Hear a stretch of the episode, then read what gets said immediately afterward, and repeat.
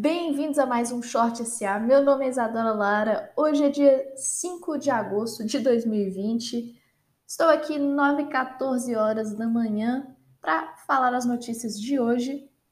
Começando, como sempre, com as bolsas da China, que ampliaram ganhos. Porque estão com uma, ah, os investidores têm uma expectativa muito grande da recuperação pós-pandemia. Então, o índice Xangai ganhou 0,17% e o índice CSI 300 avançou 0,03%, uma subida marginal. Os únicos índices asiáticos que tiveram recuo foram Tóquio e Sydney, que recuaram 0,26%, e Sydney, que recuou 0, Tóquio 0,26% e Sydney 0,6%. É, e é muito importante dizer que o crescimento de setor de serviços da China, apesar de continuar, sendo, continuar se expandindo, teve uma desaceleração em julho em relação a junho. Ele continua se expandindo, mas a expansão está sendo mais lenta e o setor ele responde por 60% da economia. Então, apesar de tá, da recuperação estar vindo, ela está vindo cada vez mais lenta. E hoje falando mais sobre. Não, vou falar do mercado internacional aqui. Ainda no mercado internacional, então, China e Estados Unidos tentam continuar a fase 1 do acordo comercial que eles tinham antes da pandemia. Lembra aquele acordo comercial que ia acontecer antes da pandemia chegar? Pois é, aparentemente ele ainda está em tentativas a, a China, o que, que ela vai fazer? Ela vai comprar mais, é, mais produtos americanos por um ganho na, nos Estados Unidos de mais ou menos 200 bilhões de dólares em 2017 níveis, como agricultura, manufatura, energia e serviços.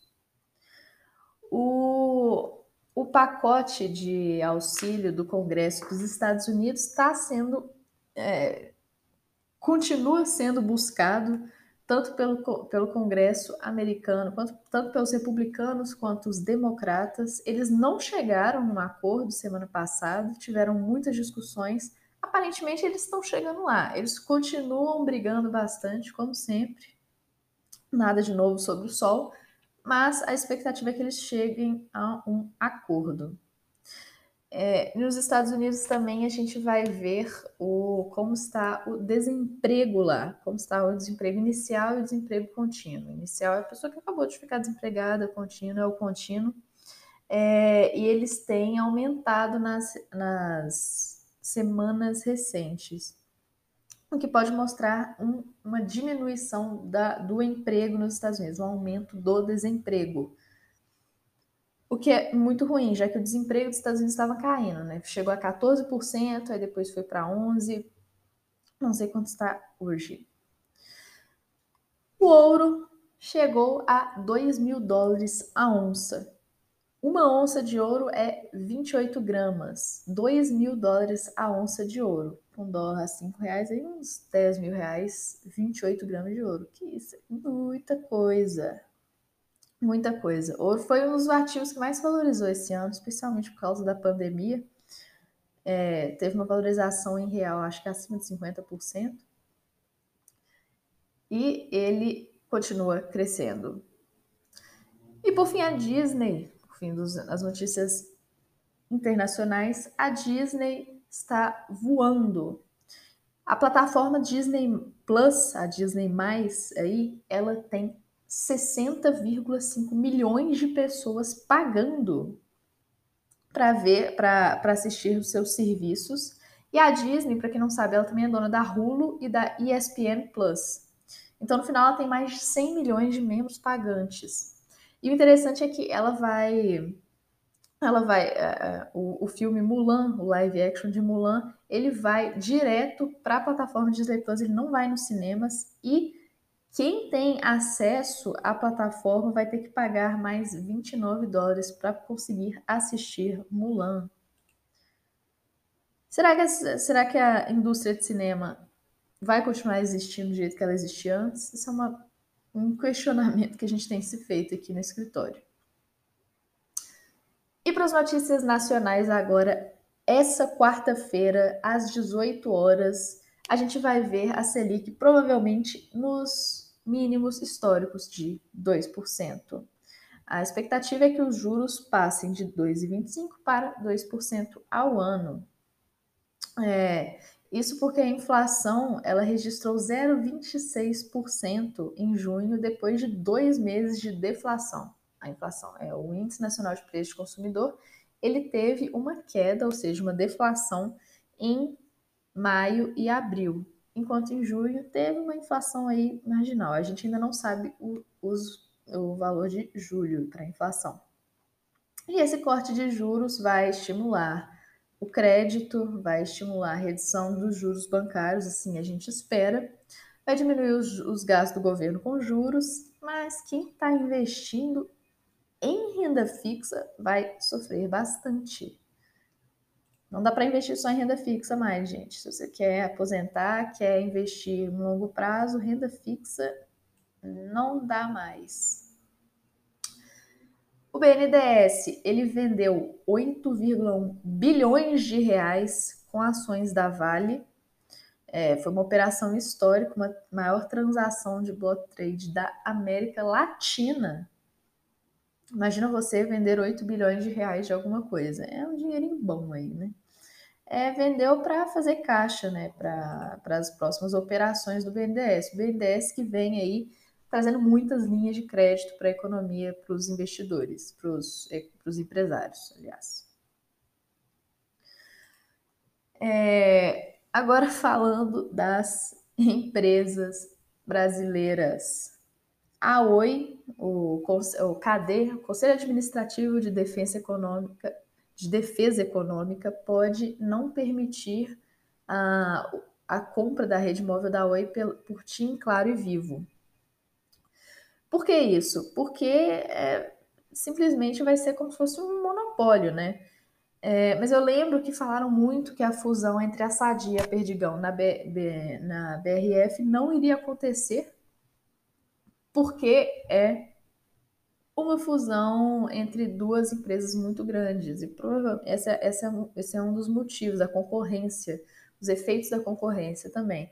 Só que a questão é que a Oi está quebrando, então eu não sei se a Oi vai ter muito, se vai se é uma justificativa tão forte assim é, para barrar realmente essa compra da Oi. Mas a questão é que a segunda dificuldade é que, na verdade, a avaliação da, do KD poderia demorar até um ano para acontecer, porque é um assunto muito complexo. E a Oi, ela não tem muito tempo de vida aí, ela tá, ela tá bem mal das pernas, bem capenga mesmo. Mas estão falando que a Highline, que tinha essa exclusividade, o contrato de exclusividade, continua nas conversas. Ela não desistiu totalmente da rede móvel da Oi, não. Sei que tem muita gente que gosta de Oi, por isso é importante sempre trazer notícias. Agora, Embraer, setor aéreo, algumas notícias do setor aéreo. Embraer registrou um, um prejuízo líquido de 1 bilhão de reais no segundo trimestre desse ano, ante o prejuízo de 57 milhões no período de 2019. Foi um prejuízo um pouco maior aí. A receita da Embraer foi de 2,8 bilhões, ou seja, um recuo de 47% ano contra ano a receita líquida dela foi muito, muito menor do que antes. Já a Gerdau, a Gerdau teve um lucro líquido de 315 milhões no segundo trimestre do ano, foi uma queda de 15%, bem menor né, do que a da Embraer.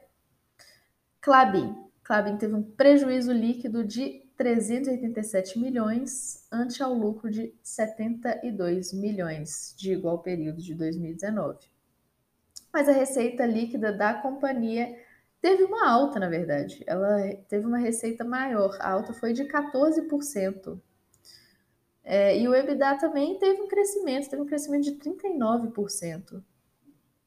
Mas o lucro líquido, é, ela registrou prejuízo e não lucro líquido. E o mais impressionante é a Iguatemi, que é uma rede de shoppings de luxo, é, teve uma queda no lucro líquido em, 23, em só 23%, em 43, foi 43 milhões de reais o lucro líquido registrado de Iguatemi. Eu achei uma queda pequena, comparando que, devido à questão que todos os shoppings estavam fechados por meses aí. É, a receita líquida de Iguatemi foi de 160 milhões de reais e foi uma baixa só de 14%. Quer dizer, ela tá, os shoppings estavam completamente fechados, mesmo assim conseguiu uma receita líquida muito boa, enquanto a Gerdau teve uma queda de 15%, e Guatemi teve, ah não, Gerdau teve uma queda de 15%. É, Gerdau teve uma queda de 14% na receita e Guatemi também. É, achei impressionante isso. Alpargatas, a chinela.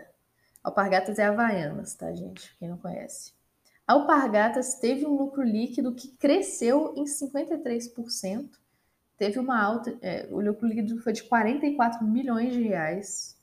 Um lucro líquido bom, assim, né? Crescimento de 53%. É, e eles falaram que os lucros vêm de corte de despesa, aumento de receita por par vendido e os canais digitais. Alpargatas está bombando aí, viu? É... E mais duas empresas aéreas, Azul e Gol. O tráfego de passageiros da Azul teve uma alta de 40% em relação a junho, mas mesmo assim não é tantas coisas. Tanto que na Gol, a Gol, o aumento foi, no mês foi de 200 voos ao dia, foi um aumento de 200 voos ao dia. É, foi um aumento de 200 voos ao dia? Não. A Gol teve cerca de 200 voos ao dia. As decolagens, o número de decolagens totais em julho foi de 5.420, que foi uma queda de 78% na comparação do mês em 2019. Acho que é especialmente porque julho é um mês de férias, tem muitas férias escolares, então o pessoal costuma viajar mais. É, viajar mais a, a, a lazer. Menos a trabalho, né? Não sei se, isso, se uma iguala a outra. E essas foram as notícias de hoje. Muitíssimo obrigada por vir. Todas essas notícias estão no meu site isadoralara.com. E fui!